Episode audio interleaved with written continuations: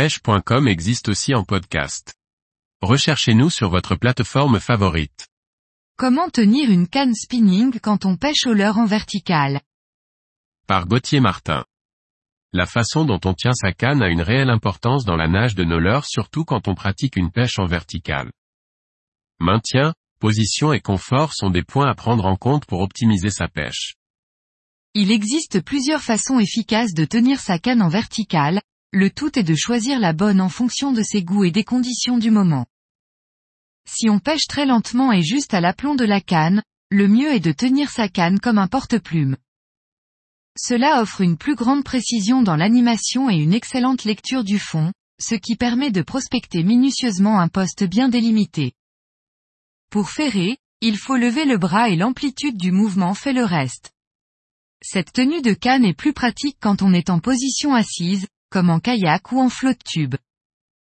Le ferrage est moins puissant avec cette technique qui peut montrer ses limites quand on pêche profond ou quand on tombe sur un gros poisson. Dans ce cas, il est préférable de tenir la canne simplement par la poignée située au-dessus du moulinet, c'est moins sensible, mais cela garantit un meilleur ferrage, surtout quand on tombe sur de jolis poissons. Cette technique est aussi plus pratique quand on est en mouvement sur une embarcation et quand on pêche dans le courant. La position de votre canne ne sera pas non plus même selon que vous pêchiez en vertical juste sous le bateau ou légèrement derrière.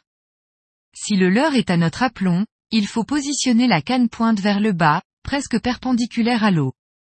Alors que si votre leurre est plus loin, vous pouvez donner de l'angle et positionner votre canne plutôt parallèle à l'eau. Enfin, gardez en tête que la pêche en verticale est une pêche d'endurance, on peut passer une journée entière canne à la main. Alors pensez surtout à votre confort quand vous choisirez la façon de tenir votre canne. Car le but est de pouvoir profiter de sa journée de pêche sans souffrir de crampes ou autres douleurs.